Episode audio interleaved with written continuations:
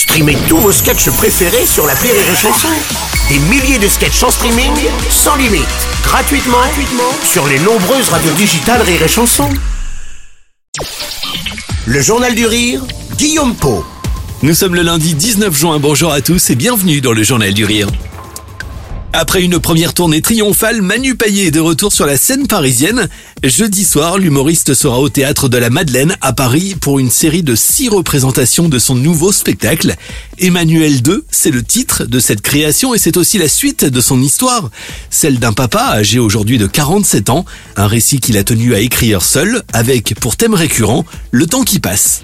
C'est mon histoire. Comment je peux raconter mon histoire en la donnant à quelqu'un d'autre pour qu'il l'écrive? C'est la mienne. C'est pas des blagues, euh, tu vois, euh, qui sont vraiment euh, passe-partout. On parle d'un gars qui, qui vieillit et puis qui se rend compte qu'il a 47 ans et puis qui se rend compte qu'on ne se rend pas compte qu'on a 47 ans. Même parfois quand on le dit. C'est en fait, c'est quand on le vit, c'est quand on l'éprouve. Il y a les mecs, le jour des 47 piges, boum, ils meurent. Ah, ils ont pas eu le temps de voir ce que ça faisait. J'en rigole, mais pas que. Ce spectacle, Manu Payet l'a écrit au cours d'un séjour en Espagne. De ce voyage est d'ailleurs né un passage très drôle sur les compagnies low cost. Sincère et authentique, Manu Payet se confie aussi longuement sur son rôle de papa qu'il qualifie parfois de tendax. Drôle et tendre, il livre également un regard sur l'éducation qu'il a reçue de ses parents.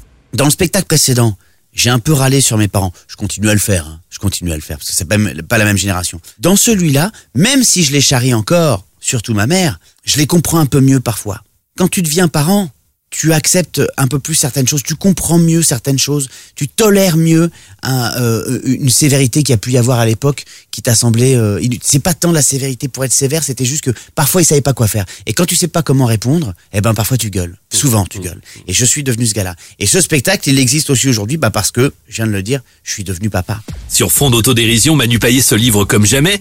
Il évoque notamment son combat pour arrêter de fumer au bout de 15 ans. De là en découle un passage hilarant chez un hypnothérapeute. Le comédien se confie aussi sur certaines difficultés rencontrées au cours de sa vie, pas toujours évidentes qu'il raconte avec une grande aisance quand je me suis fait opérer, gamin, euh, des testicules donc, parce que chez les garçons ils doivent descendre, et puis bah moi les miens apparemment euh, ils étaient créoles, ils avaient la flemme de le faire, donc ils ont pas voulu. même après négociation, ils n'ont pas voulu, c'est la médecine qui a tranché dans tous les sens du terme, expropriation. Et à l'époque, crois-moi, ça ne se faisait pas au laser. Euh, ça se faisait à la bonne vieille ferraille. C'était en 81. 81, c'était une grande année pour moi. C'était pas que l'élection de Mitterrand et la mort de, Bob Marley, c'est aussi mes, mes deux copains qui sont descendus finalement. Manu Payet sera les 22, 23, 24, 29 et 30 juin, mais aussi le 1er juillet au théâtre de la Madeleine à Paris. Il repartira ensuite en tournée dans toute la France avec Emmanuel II, un spectacle à découvrir également dès maintenant et en exclusivité sur Rire et Chanson.